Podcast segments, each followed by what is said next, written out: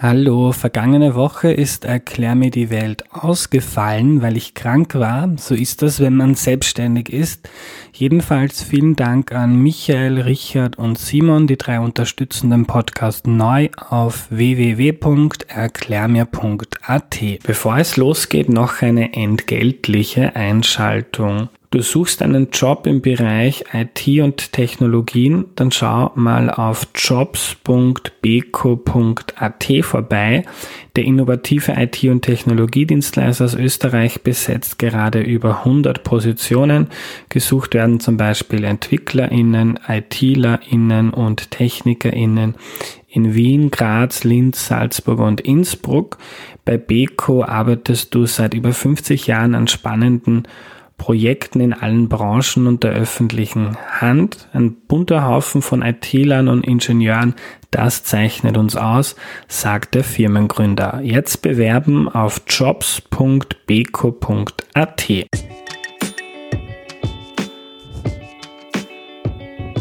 Hallo, ich bin der Andreas und das ist Erklär mir die Welt, der Podcast, mit dem du die Welt jede Woche ein bisschen besser verstehen sollst. Heute, heute geht es um den Sozialstaat und den erklärt uns Christoph Badelt. Hallo. Schönen guten Tag. Hallo lieber Christoph, du warst schon einmal zu Gast in Folge 189, da ging es ums Grundeinkommen. Für die Leute, die damals noch nicht zugehört haben, stell dich noch einmal bitte kurz vor. Ja, mein Name ist Christoph Badelt, ich bin von meinem Studium her Volkswirt, äh, habe dann eine Professur an der Wirtschaftsuni bekommen über Wirtschafts- und Sozialpolitik und das ist auch irgendwie mein Hauptarbeitsgebiet lange Zeit gewesen. Ich habe allerdings in den letzten, ja fast muss ich sagen, Jahrzehnten mehr Managementpositionen gehabt als Rektor der Wirtschaftsuni und als Chef des Wirtschaftsforschungsinstituts. Aber mein Herz gehört der Wirtschafts- und Sozialpolitik. Und darum geht es auch heute. Christoph, ähm, was ist die Idee hinter einem Sozialstaat? Naja, die Idee hinter einem Sozialstaat ist, äh, Menschen, die äh, in finanziellen oder sonstigen Nöten sind, so weit abzusichern, dass sie ein menschenwürdiges Leben führen können. Normalerweise wird ein Sozialstaat als Ergänzung zu einer marktwirtschaftlichen Wirtschaftsordnung konstruiert. Das heißt, die Grundidee dabei ist, zum Beispiel die sogenannte soziale Marktwirtschaft, dass wir eine Marktwirtschaft, die Märkte, die Preise dazu benutzen, um die Güter des täglichen Bedarfs herzustellen, dass das organisiert wird. Aber wenn man das macht und auch die Menschen nach ihrer Leistung entlohnt, dann muss man natürlich sagen, dass es Menschen gibt, die aus welchen Gründen auch immer nicht oder nicht sehr stark leistungsfähig sind und die würden durch den Rost fallen. Das heißt, eine Marktwirtschaft produziert, wenn man sie völlig auf sich selbst gestellt lässt, produziert sie Ergebnisse, die man sozial nicht vertreten kann. Es würde derjenige, der nichts leisten kann, auch nichts verdienen oder diejenige, äh, die nichts leisten kann, würde nichts verdienen. Und wenn ich nichts verdiene, kann ich mir nichts zum Essen kaufen und verhungere oder gehe sonst irgendwie vor die Hunde. Äh, aber selbst wenn ich dieses extreme Problem gelöst hätte, hätte ich noch immer extreme Ungleichheiten in der Verteilung, die man auch als ungerecht empfinden würde. Das heißt, es gibt dann jeglich, jede Menge Gründe, um in eine marktwirtschaftliche Ordnung sozusagen einzugreifen, meistens durch den Staat und eine soziale Korrektur, eine soziale Absicherung, eine Krankenversicherung, eine Pensionsversicherung, solche Dinge einzuführen. Das ist mit kurzen Worten der Versuch, es zu beschreiben. Jetzt gibt es den Menschen schon hunderttausende Jahre. Wie lange gibt es schon Sozialstaaten? Naja, einen Sozialstaat im heutigen Sinn, der hat sich eigentlich gegen Ende des 19. Jahrhunderts begonnen zu entwickeln. Und in dem jetzigen Umfang sind wir eigentlich schon in den 20er, 30er Jahren des 20. Jahrhunderts, wo das gemacht worden ist. Aha. Gehen wir vielleicht ins 19. Jahrhundert, weil ähm, da war Österreich noch ähm, eine Monarchie. Ja, zumindest bis zur, ja, war eine Monarchie, genau, stimmt. Ja. ja. Ähm, was waren da die, die, die Überlegungen oder? Naja, deswegen habe ich jetzt gezögert mit der Monarchie. Äh, die Monarchie hat nur bedingt was mit dem Sozialstaat zu tun, ja, weil natürlich passt ein Sozialstaat zur Demokratie besser als zur Monarchie, aber Tatsache ist, dass wenn man so äh, die industrielle Revolution, das Aufkommen der Arbeiterbewegung in der Mitte des 19. Jahrhunderts, das Aufkommen des Marxismus, des Sozialismus anschaut, dann war eigentlich der Sozialstaat, Klammer auf, das wirft man den Vertretern des Sozialstaats von linker Seite auch oft vor, eigentlich eine Antwort darauf, dass man nicht zu einem radikalen Sozialismus kommen muss, sondern dass man eben auch von Seiten des Staates verhindert, dass die großen sozialen Probleme bleiben, die man zu Zeiten des Entstehens der Arbeiterbewegung gehabt hat, wo die totale Ausbeutung und die Kinderarbeit und was weiß ich was alles war und die soziale Unsicherheit. Also äh, das ist tatsächlich oft eine linke Kritik am Sozialstaat. Er dient eigentlich der Stabilisierung der gesellschaftlichen Verhältnisse. Und das kann man nur sagen, ja, das stimmt. Ja. Mhm. Ähm, und wenn du sagst, die 20er, 30er Jahre, reden wir schon vom 20. Jahrhundert, ja. Was ist da passiert? Also ich habe die Daten jetzt nicht total im Kopf, aber man hat im Grunde genommen äh, die verschiedenen Bereiche der heutigen Sozialversicherung schrittweise aufgebaut. Ja? Und das letzte war da zweifellos äh, eine relativ umfassende Unfall- und Pensionsversicherung. Wobei man sagen muss, äh, die sozialen Bedürfnisse und die sozialen Notlagen, die ändern sich ja auch über die Jahrzehnte. Und ich würde heute die Vorsorge für den Fall der Pflegebedürftigkeit durchaus auch als so ein Thema des Sozialstaats nennen. Und das ist ein Thema, das eigentlich erst in den letzten 10, 20 Jahren ähm, aktuell geworden ist. Und äh, jetzt können wir eigens über die Pflegesicherung reden, aber grundsätzlich, dass wir uns auch für die Pflege von Menschen, äh, die nicht einfach krank sind, sondern pflegebedürftig sind, dass man das auch versucht, irgendwie äh, so, äh, durch gesellschaftliche Leistungen abzugelten. Das ist eigentlich die jüngste Entwicklung des Sozialstaats und die ist schon wirklich weit, also gegen Ende des 20. Jahrhunderts passiert. Mhm. Und das liegt daran, weil ähm, das früher immer intern in der Familie gelöst wurde. Ja, man hat also es, äh, es, sind wahrscheinlich ein paar Gründe. Erstens hat das natürlich mit der, mit der Entwicklung des Gesundheitszustands der Menschen und mit der, mit der Lebenserwartung zu tun. Ja. Äh, das heißt, äh, je, nach, je älter die Menschen werden und je größer das Gesundheitssystem die Menschen schützt, desto eher taucht im heutigen Sinn des Wortes die Pflegebedürftigkeit auf. Ja. Früher sind die Leute dann einfach viel früher gestorben. Und dann kommt natürlich, und damit sind wir aber wirklich in der Jetztzeit schon, äh, dazu, dass äh, über lange Zeit es einfach selbstverständlich war, dass zu Hause gepflegt wird. Äh, Klammer auf, meistens durch die Frauen, Klammer zu. Und äh, dass dies, das passiert zwar heute auch nach wie vor, aber es wird immer schwieriger, weil eben einerseits äh, viel mehr Leute alleine leben, andererseits durch die Frauenemanzipation auch mehr Frauen erwerbstätig sind und daher, also zumindest bis zu dem Zeitpunkt, wo sie in Pension gehen, die gar nicht die Möglichkeiten hätten, das zu tun. Also das ist eine umfassende gesellschaftliche Entwicklung. Ja. Ich habe mir die Zahlen angeschaut, seit meiner Geburt 1990 ähm, ist der Sozialstaat in Österreich, also ist der Anteil der, ähm, des Geldes in Österreich, den wir für Sozialausgaben ähm, ausgeben, von 26 Prozent des BIP auf 34 Prozent gestiegen. Ähm, was ist in den letzten 30 Jahren, seit es mich gibt, passiert? Äh, sind einfach die, die Menschen älter geworden oder ist der Sozialstaat in Österreich ausgebaut und dichter geworden? Es ist beides. Äh, es sind einerseits die Leistungen besser geworden, ähm, zum Beispiel die Pensionsleistungen oder auch die Leistungen im Gesundheitswesen. Aber es sind auch mehr Leute, die sie in Anspruch nehmen. Das hat wieder stark mit Demografie zu tun. Phasenweise gab es auch Zeiten, wo die Arbeitslosigkeit hoch war und das wirkt sich auch in den, Sozial in den, äh, in den Sozialausgaben aus. Und ein ganz besonderes Thema ist da das Gesundheitswesen. Denn das Gesundheitswesen wird ja in einem Sozialstaat wie in Österreich so organisiert, dass du im Grunde genommen den Menschen versprichst, wenn du krank wirst, dann wird das medizinische System dir alles geben, was nach dem Stand der Wissenschaft möglich ist. Das betrifft die Medikamente genauso wie die Operationen und all das. Und das ist natürlich ein großartiges Versprechen. Also so ganz wird es wahrscheinlich eh nicht immer gehalten, aber im Großen und Ganzen hat heute auch ein, ich sage mal, ein Obdachloser, der irgendwie seinen Weg ins Spital führt, der wird auch die notwendige Operation bekommen. So weit sind wir schon in diesem Land. Und jetzt hat natürlich die Medizin und die Pharmazie alle möglichen, und die Medizintechnik alle möglichen Dinge erfunden, die irrsinnig teuer und aufwendig sind. Und wenn die einmal da sind, dann besteht eben auch der Wille, sie zu konsumieren.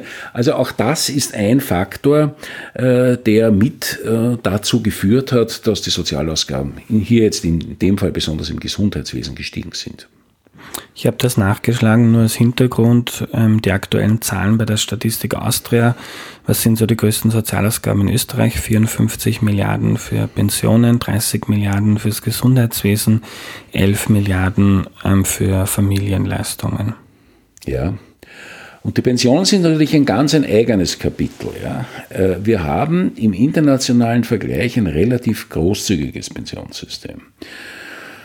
Das uns aber gleichzeitig auch finanzielle Sorgen bereitet, weil eben äh, der Anteil äh, der Staatsausgaben und, äh, für die Pensionen tentativ höher wird. Äh, soll heißen, der der Anteil der Beiträge äh, reicht eben zunehmend nicht aus, um die, um die Pensionen zu finanzieren. Das hat zum einen damit zu tun, äh, dass wir uns trotz der demografischen Alterung es erlauben, nicht wesentlich später in Pension zu gehen. Das heißt, die Leute leben einfach länger und sind länger Pensionisten und das ist eines der Grundthemen, äh, das wir bei uns haben, dass wir ein so niedriges faktisches Pensionsalter haben.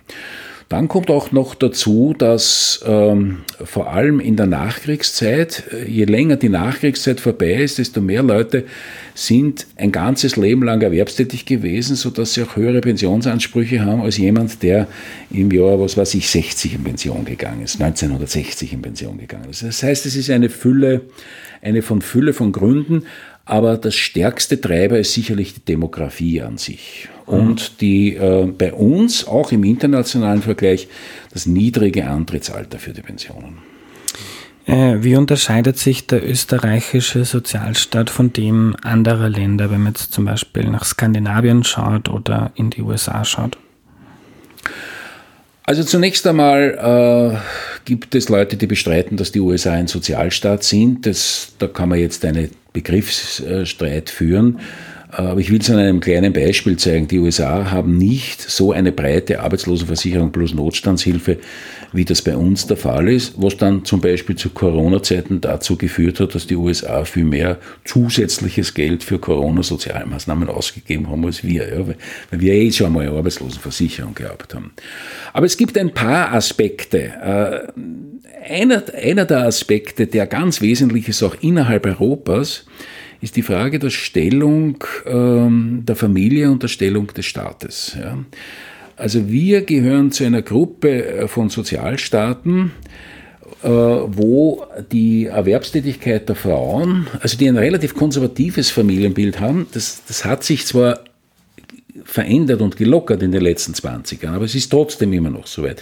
Eine relativ niedrige Erwerbsquote von Frauen und eine höhere Vorstellung, dass die Familie irgendwelche Probleme lösen soll. Ja? Nicht nur in der Pflege, sondern auch in der Kinderbetreuung ist das zum Beispiel ein ganz wesentlicher Grund. Während du in anderen Ländern, wie zum Beispiel in skandinavischen Ländern, hier eine ganz andere Einstellung hast, eine ganz andere Einstellung zur Erwerbstätigkeit der Frau und damit automatisch auch zum Angebot äh, von, von Kinderbetreuungseinrichtungen. Das ist, ein, das ist ein ganz wichtiger Punkt. Dann ein anderes Merkmal, das Sozialstaat in Österreich, äh, also in Europa charakterisiert ist, die Frage äh, der Rolle der Sozialpartner. Also wir haben ein sehr stark, wie man dann sagt, korporatistisches System. Also wir haben, auch wenn sie vielleicht jetzt ein bisschen schwächer geworden ist, relativ starke Sozialpartner, die etwa die Lohnbildung äh, in der Arbeitswelt mehr oder weniger autonom vornehmen. Wir haben über 90 Prozent unserer Arbeitsverhältnisse in dem Land sind durch Kollektivverträge abgedeckt, wo also letztlich Gewerkschaften und Arbeitgeberverbände die Löhne aushandeln. Das ist in anderen Ländern viel, viel niedriger.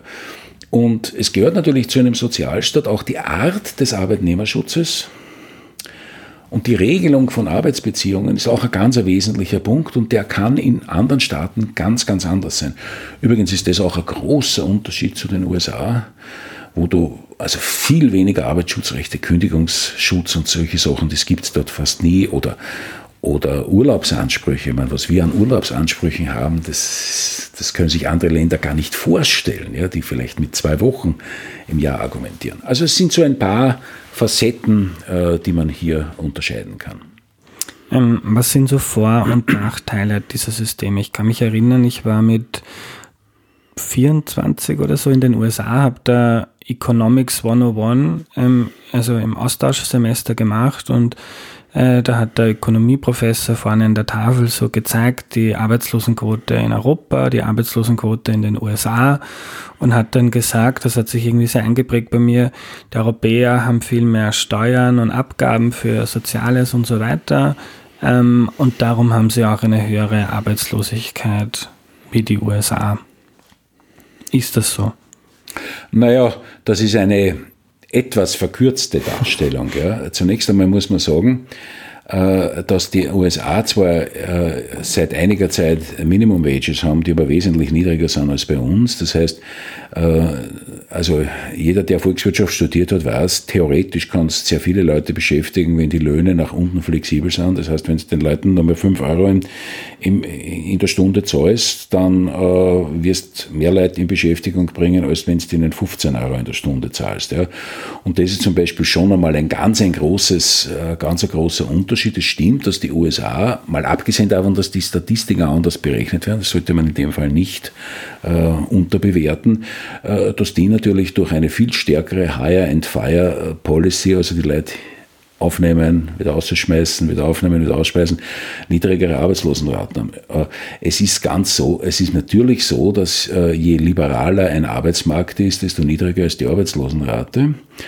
Und bei uns, wir leisten uns, wenn man so will, einen höheren Arbeitnehmerschutz. Ähm, aber das führt auch dann dazu, dass halt die Arbeitslosenzahlen grosso modo, also im Großen und Ganzen, äh, auch höher sind.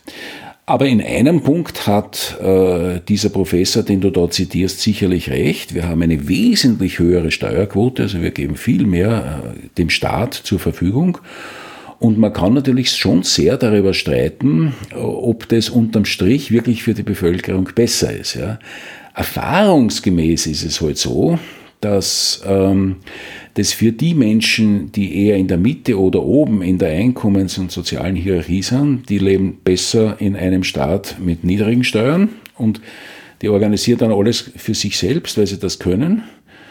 Äh, einschließlich zum Beispiel der Schulausbildung oder sonst irgendwas äh, und umgekehrt äh, in einem Staat, wo sehr viel Freiheiten herrschen, kommen dann halt die, die wenig verdienen, schlechte Ausbildung haben, oft auch unter die Räder. Und du brauchst da nur, was weiß ich, zum Beispiel, Verzeihung, aber das Affentheater anschauen, wie viele demokratische Regierungen in den USA schon versucht haben, eine einigermaßen vollständige Abdeckung mit Krankenversicherungen, mit einer Krankenversicherung zu erreichen. Das können wir uns ja überhaupt nicht vorstellen, dass die Republikanische Partei heute noch versucht, Obamacare irgendwie zu zu reduzieren. Das ist für uns irgendwie unvorstellbar, ja, dass, dass so viele Leute finden, ja, eine Krankenversicherung, die zahlst halt und du das nicht zahlen kannst, hast du halt keine. Ne? Ja. Erinnert mich auch an einen Mitbewohner in den USA, der gesagt hat, was geht mich das an, wenn jetzt wer andere keinen Job hat oder, ja. oder krank ist. Andere das ist schon eine ganz eigene ja. Mentalität, ja. Also wenn wir jetzt noch auf die Vor- und Nachteile der verschiedenen Systeme kommen, ähm, jetzt ein, ein Nachteil von einem niedrigen Sozialstaat ist, du sagst, äh, die ärmeren Leute können sich weniger richten, die mittleren oder höheren. Ja, wobei mit sich richten meine ich jetzt nicht irgendeine Korruption, sondern meine ja. ich wirklich die Probleme lösen. Ja. Und das führt meistens zu extremen Ungleichheiten, die dann äh, auch zu entsprechenden sozialen Spannungen führen. Ähm, dann ein, ein Vorteil kann sein, wenn es wenig Sozialstaat gibt, der, ähm, wenig Arbeitnehmerschutz, dass die Arbeitslosenquoten vielleicht ein bisschen niedriger sein können. So ist es, ja. ja. Aber die, die einen Job haben, die haben halt dann auch ein höheres Maß an Sicherheit. Ja. Ähm, was sind andere Vor- und Nachteile der verschiedenen Systeme? Vielleicht ist es ganz häufig so Skandinavien ein Vorbild für viele. Ähm, für viele Menschen. Ja, wobei man sagen muss, dass insbesondere die Schweden äh, durch ziemliche äh, Reformen gar nicht mehr so weit äh, weg sind. Die haben ja auch äh, ein ziemliches Chaos in ihren Staatsfinanzen gehabt und haben dann angefangen, äh, deutlich zu kürzen. Ähm, also ich glaube schon, dass es am Schluss des Tages um die Frage des Ausmaßes von Ungleichheit geht, die in einer Gesellschaft existiert. Ja. Und äh, wir haben zum Beispiel in Österreich im internationalen Vergleich eine relativ geringe Ungleichheit in den Einkommen, aber eine sehr starke Ungleichheit in den Vermögen.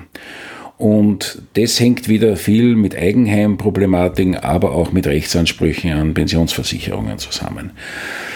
Äh, du hast in, in Skandinavien hast du sicher ein, ein größeres Maß an Gleichheit, was diese wichtigen ökonomischen ähm, Variablen betrifft. Hm. Ähm, und die Ungleichheit der Einkommen, das ist ja immer wieder so eine Debatte, äh, steigt die in Österreich trotz Sozialstaat? Ähm, da muss man jetzt unterscheiden, jetzt wird es ein bisschen technisch, ähm, die Ungleichheit der Markteinkommen, also das, was ich am Markt verdiene, ohne dass noch der Staat irgendwie eingreift, die sogenannte Primäreinkommensverteilung, die ist tatsächlich längerfristig stark gestiegen. Aber die Ungleichheit nach Staatseingriff, die sogenannte Sekundärverteilung, hat sich kaum verändert. Sie ist auch nicht viel besser geworden, muss man auch sagen. Aber sie hat sich kaum verändert. Aber das heißt, das ist so ein Effekt, den der Sozialstaat hat. Das ist ein eindeutiger Effekt, den der Sozialstaat hat. Ja. Ähm, ich habe gelesen, so eine, eine Evaluierung von einem Politikwissenschaftler vom österreichischen Sozialstaat, auch im Vergleich mit anderen Ländern. Da sagt er, was in Österreich auffällt im Vergleich ist, dass sehr viel über die Sozialversicherungsbeiträge finanziert wird äh, und zum Beispiel ähm, relativ zu anderen Ländern weniger Kapitalsteuern gibt, weniger Gewinnsteuern, weniger Grundsteuern, keine Erbschaftssteuer und so weiter. Ja, wir haben, ein, äh, wir haben in unserem Steuersystem eine Reihe von Besonderheiten. Und die, die zwei oder drei äh, stärksten Besonderheiten ist, dass wir relativ viel einnehmen durch die Belastung des Faktors Arbeit und sehr wenig einnehmen durch vermögensbezogene Steuern. Äh, wir haben auch relativ geringe umweltbezogene, also, also ressourcenbezogene Steuern. Es stimmt, wir haben relativ hohe Sozialversicherungsbeiträge. Ähm, allerdings haben wir eben auch relativ hohe Leistungen der Sozialversicherung, insbesondere bei den Pensionen. Äh, das, äh, da, das, das hält einander sozusagen vom Gesamtbild äh, her die Waage. Mhm.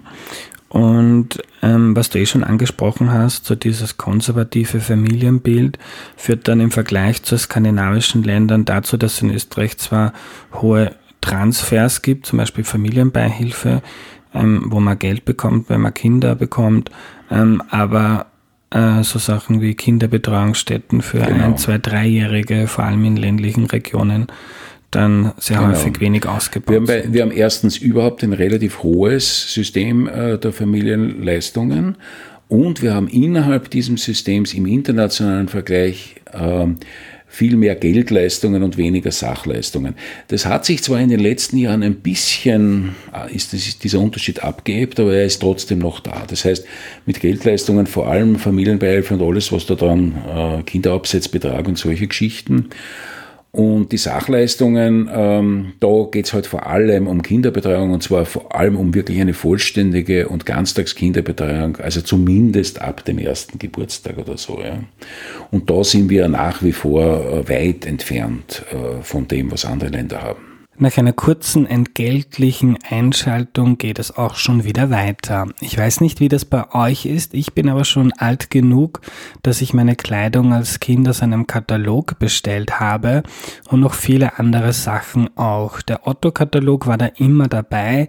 Mittlerweile kaufe ich oft auch online und auch bei Otto hat sich einiges getan. Auf ottoversand.at gibt's jetzt ein riesiges Sortiment, viele Geschenksideen für Weihnachten Weihnachten, das Wohnen zu Hause und nachhaltige Marken. Zurücksenden ist gratis, ab 75 Euro wird gratis geliefert. Das Motto von Otto, es gibt tausend Gründe, sich auf die Zukunft zu freuen. Etwa auf Weihnachten und alles, was ihr dafür braucht, könnt ihr auf ottoversand.at kaufen.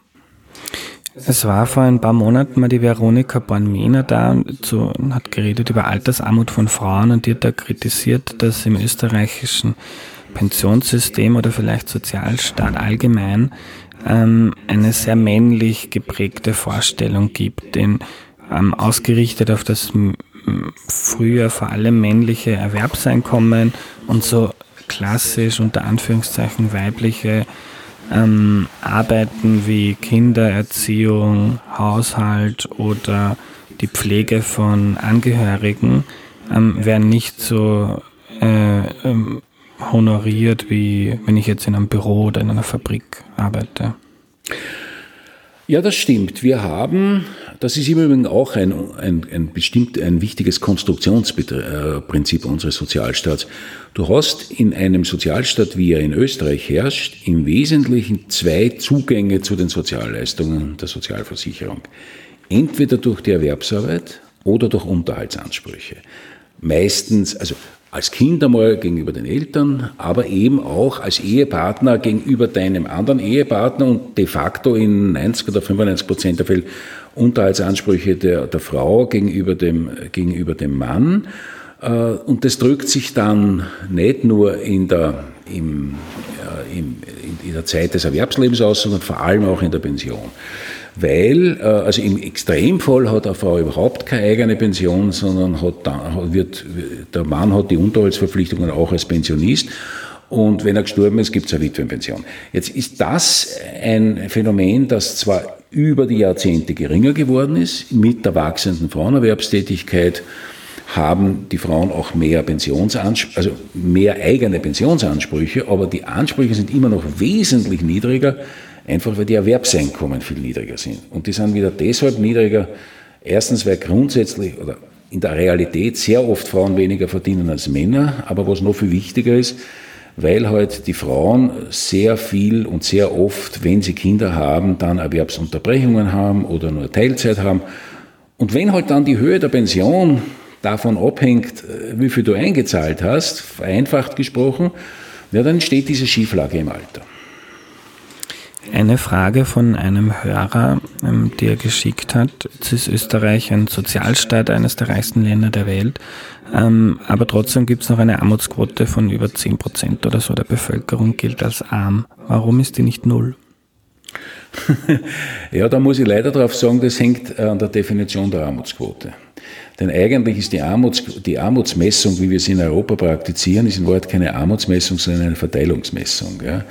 Äh, das heißt, äh, es gilt als arm derjenige, der weniger als die Hälfte äh, des, na, weniger als 60 Prozent, so muss man sagen, des mittleren Einkommens hat. Das heißt, solange du keine völlige Gleichverteilung hast, wirst du immer Armut haben. Ähm, insofern ähm, bin ich sehr, sehr vorsichtig, was das Ziehen von Konsequenzen aus dieser Armutsdefinition betrifft. Faktum ist, dass die langfristig eher eher gesunken, langfristig ist sie eher gesunken als gestiegen, aber auch nicht dramatisch.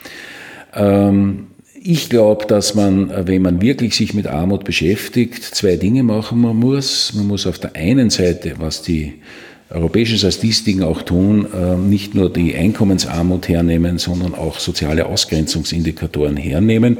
Da gibt es eine Reihe von anderen Indikatoren, also was weiß ich, äh, die Ausstattung äh, einer Wohnung oder solche Dinge. Und zum anderen ist natürlich gerade für die reale Sozialpolitik, Stichwort Mindestsicherung, über die wir schon gesprochen haben, ähm, geht es auch um absolute Armutsmaße, also um die Festlegung eines bestimmten Geldbetrages, wo man sagt, weniger als diesen Betrag soll niemand haben. Den gibt's. Und das Paradoxe ist, dass es in unserem Sozialstaat ganz unterschiedliche und auch sehr unterschiedlich hohe Vorstellungen dieser Art gibt. Die zahlenmäßig wichtigste ist wohl der Ausgleichszulagenrichtssatz in der Pensionsversicherung. Das heißt, wenn du eine, aus dem Versicherungssystem eine Pension hast, die niedriger ist als, ich glaube, der liegt jetzt ungefähr bei 1000 Euro, äh, niedriger ist als 1000 Euro, dann kriegst du, wenn du bedürftig bist, die Differenz als Ausgleichszulage. Aber es gibt da noch ganz andere. Es gibt die Richtsätze in der Mindestsicherung. Es gibt äh, im Unterhaltsrecht äh, Mindestgrenzen, äh, die, die frei sind von Unterhaltszahlungen. Ähm, und das ist, es gibt äh, in, der, in der Sozialhilfe äh, gibt solche Vorstellungen und da merkt man, dass es eigentlich kein klares, kohärentes Bild darüber gibt. Das halte ich für ein großes Problem. Ja. Ähm, bevor wir dann abschließend nochmal zur Mindestsicherung kommen, nochmal zu dieser Frage, die ich eigentlich ganz interessant finde, warum gibt es in Österreich Armut? Wenn wir jetzt mal dieses relative Maß ähm, weggeben, so als Verteilungsindikator, ähm, hast du eh schon angesprochen, gibt auch andere Indikatoren. Ich glaube, einen nennt man so ganz kompliziert materielle Deprivation, ähm, wo man dann schaut, ob die Menschen ähm, sich einen Urlaub leisten können genau. oder eine Waschmaschine oder wenn oder jetzt was kaputt, kaputt ist, genau, so ja. ob man Geld hat, um jetzt eine Waschmaschine auszutauschen. Ähm, auch da ist die Armut in Österreich nicht null. Ähm, ist jetzt kein relatives Maß, oder? Das stimmt. Warum? Warum Wäre das theoretisch möglich, das auf Null zu setzen oder ist das in einer Na klar, das müsste schon möglich. Das müsste schon theoretisch möglich sein, dass, äh, dass, dass die Leute genug haben, damit, wenn ihre Waschmaschine kaputt geht oder was weiß ich was, äh, dass, der, dass die dann ersetzt werden kann. Ja. Und dann bist du aber wirklich bei der Frage, welche äh, Beträge siehst du als Minimum Geldbeträge an, von denen jemand leben muss. Und das, da gibt es natürlich tausend wirklich schwierige Probleme. Unter anderem das Problem, äh, wenn das mehr Personenhaushalte sind, wie du die einzelnen Personen gewichtest und dergleichen mehr. Die sogenannten Äquivalenzrelationen, wie das mhm. dann in der Statistik heißt. Und alleine, wenn du die anders ansetzt, äh, kommen ganz andere Ergebnisse heraus. Ja. Ist nicht ein Problem, ähm, wenn man die Armut auf Null setzen möchte, jetzt zum Beispiel, wenn man nur darauf schaut, ähm, materielle Deprivation, auszumerzen, ähm, dass man, man könnte jetzt verschiedenste Wege nehmen, entweder die Mindestlöhne anhöhen oder höhere Sozialtransfers, dann kriegt jeder also mindestens, weiß ich nicht, 1400 Euro statt der Mindestsicherung, die unter 1000 Euro ist in vielen Bundesländern. Aber da ist dann manchmal das Problem, dass bei vor allem Menschen mit niedrigen Qualifikationen dann das Einkommen, das man sonst wo beziehen würde, ähm, gar nicht so hoch sein kann und dass dann für viele Leute sich das Arbeit nicht auszahlen würde, genau. wo man dann aber auch in einem solidarischen Sozialstaat wieder ein Problem kriegt. Genau so ist es. Genau so ist es. Äh, und ich glaube, dass das sogar ein Thema ist, äh, mit dem wir uns in der Zukunft noch mehr beschäftigen werden. Äh, nämlich dass äh, das Marktergebnis auf Arbeitsmärkten ist gleich der Lohn, der für bestimmte schlecht qualifizierte Arbeiten bezahlt wird, einfach nicht zusammenpasst mit zum Beispiel mit dem Marktergebnis am Wohnungsmarkt. Ja. Dass Leute, die schlecht qualifiziert sind, wirklich den ganzen Tag arbeiten und allein sicher nicht, aber vielleicht nicht einmal zu zweit sich eine Wohnung in Wien leisten können. Und dann, und diese Probleme der sogenannten Working Poor, also der, der Armen, die eigentlich beschäftigt sind, das ist, glaube ich, eines der großen ungelösten Probleme in, unserer, in unserem Sozialstaat und das wird tentativ ein größeres Problem. Also alleine deshalb, weil zum Beispiel die Preise auf den Wohnungsmärkten aus Gründen, die jetzt wieder nichts mit dem Arbeitsmarkt zu tun haben, in der letzten Zeit sehr stark gestiegen sind. Und wenn das so auseinanderklafft, dann hast du ein echtes Thema. Du hast ein echtes Thema. Du kannst natürlich wieder dagegen vorkämpfen, du kannst individuelle Förderungen geben und dergleichen mehr, aber da ist wirklich, ähm, da haben wir wirklich ein großes Problem, ja. Ähm, du hast schon die Mindestsicherung angesprochen. Wie gut gelingt uns in Österreich den Menschen, die ähm, sonst vielleicht vor dem Nichts stehen würden, ähm, unter die Arme zu greifen? Also die Idee einer Mindestsicherung ist, dass Menschen, die erwerbsfähig sind, äh, die, die, äh, die, Entschuldigung, dass Menschen, die nicht erwerbsfähig sind ähm, und nicht ausreichend aus anderen, etwa Sozialleistungen, ein Einkommen beziehen, dass die ein, ein Geld bekommen, damit sie genug zum Leben haben. Ja? De facto ist es relativ oft der Fall, dass die Leute ohnehin erwerbstätig sind oder ohnehin zum Beispiel eine Arbeitslosenzahlung bekommen und dann aber unter den Richtsätzen der Mindestsicherung sind. Und eigentlich sollte eine solche Mindestsicherung jedem gleich gegeben werden, unabhängig äh, von, seiner, von seinem Alter oder von seiner Rasse oder von seiner Muttersprache und dergleichen mehr. Ähm, die einzige Differenzierung, die sinnvoll ist, ist, dass Menschen, die in Städten leben, äh, einfach bei der Berücksichtigung der Wohnungskosten mehr kriegen müssen als die, die in einer billigeren Gegend leben würden. Ähm, De facto hat die Mindestsicherungsreform der letzten Jahre dazu geführt, dass in einzelnen Bundesländern äh, Menschen, die beispielsweise nicht Deutsch können, ist gleich Ausländer sind, ähm, dann weniger als diesen vollen Satz bekommen.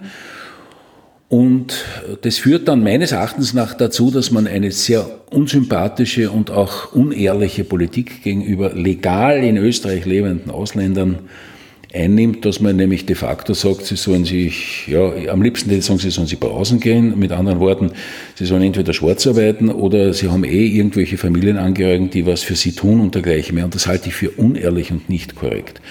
Wobei man wirklich dazu sagen muss, da geht es nicht um Leute, die aus, unter irgendeinem Gesichtspunkt illegal da sind, sondern die legal da sind, sei es, dass sie Flüchtlingsstatus haben, subsidiären Schutz oder was auch immer.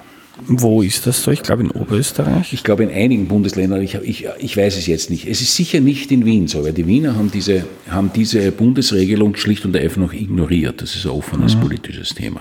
Ja. Ähm, und wenn es das nicht gäbe, wenn es diese Deutschklausel nicht gäbe, dann wäre die österreichische Mindestsicherung ähm, eine gute naja, es gibt eine Reihe von Detailproblemen, äh, was äh, etwa berücksichtigt wird bei der, Berichtigung, bei der, bei der Berechnung der Bedürftigkeit und dergleichen mehr.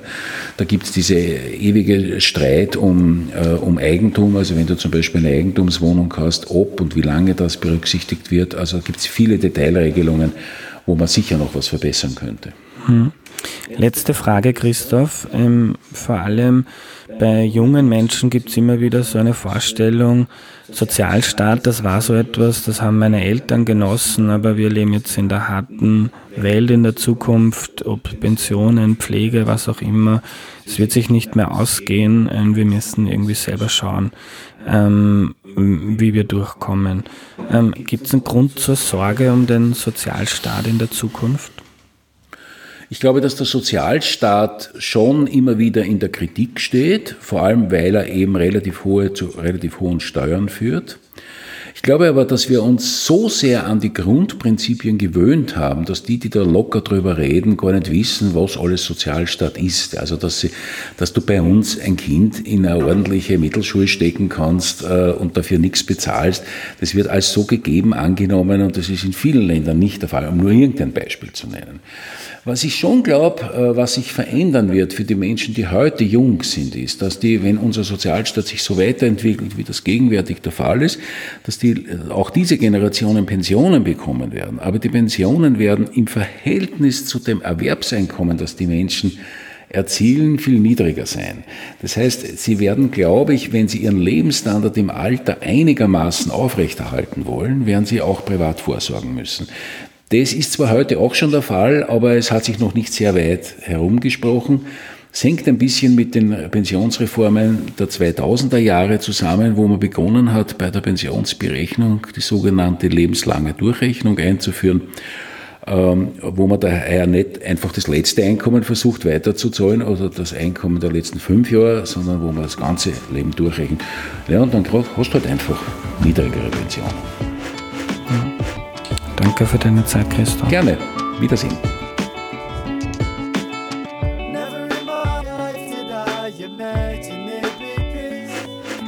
Was nehme ich mir mit? Der österreichische Sozialstaat ist eine tolle Erfindung und er wächst. 1990 war der Anteil der Sozialausgaben an der Wirtschaftskraft Österreichs noch 26 Prozent.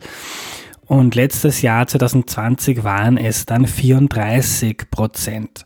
Am meisten geben wir für Pensionen aus, aber auch viel für Gesundheit und Familien. Der österreichische Sozialstaat verfolgt ein relativ konservatives Familienmodell. Das sieht man etwa bei der Kinderbetreuung. Vieles wird da dem Haushalt überlassen. Und in letzter Zeit, vor allem durch die Reform der Mindestsicherung, hat sich der österreichische Sozialstand auch, man kann sagen, ein wenig ethnisiert. Also er stellt stark auf die Herkunft ab und schließt manche Menschen aus, die schon lange hier leben, aber zum Beispiel nicht gut Deutsch können. Da gibt's auf jeden Fall Reformbedarf. Am Ende noch ein Filmtipp. Ich habe mir vor kurzem Night Out in Soho angeschaut. Eine junge Frau, die Visionen aus der Vergangenheit hat, zieht nach London, um Mode zu studieren und das wird ungemütlich. Stilistisch, fantastisch und musikalisch unglaublich großes Kino. Night Out in Soho. Wenn dir die heutige Folge gefallen hat, gefällt dir vielleicht auch Folge 133, in der Veronika Bornmena Altersarmut von Frauen erklärt. Und wenn dir Erklär mir die Welt gefällt, dann unterstütze den Podcast bitte auf www.erklärmir.at. Die nächste Folge kommt am Freitag, da kommt der Klimaökonom Karl Steininger und erklärt uns, wie wir Österreichs Wirtschaft klimaneutral hinbekommen. Das wird toll. Bis dahin eine gute Zeit, euer Andreas.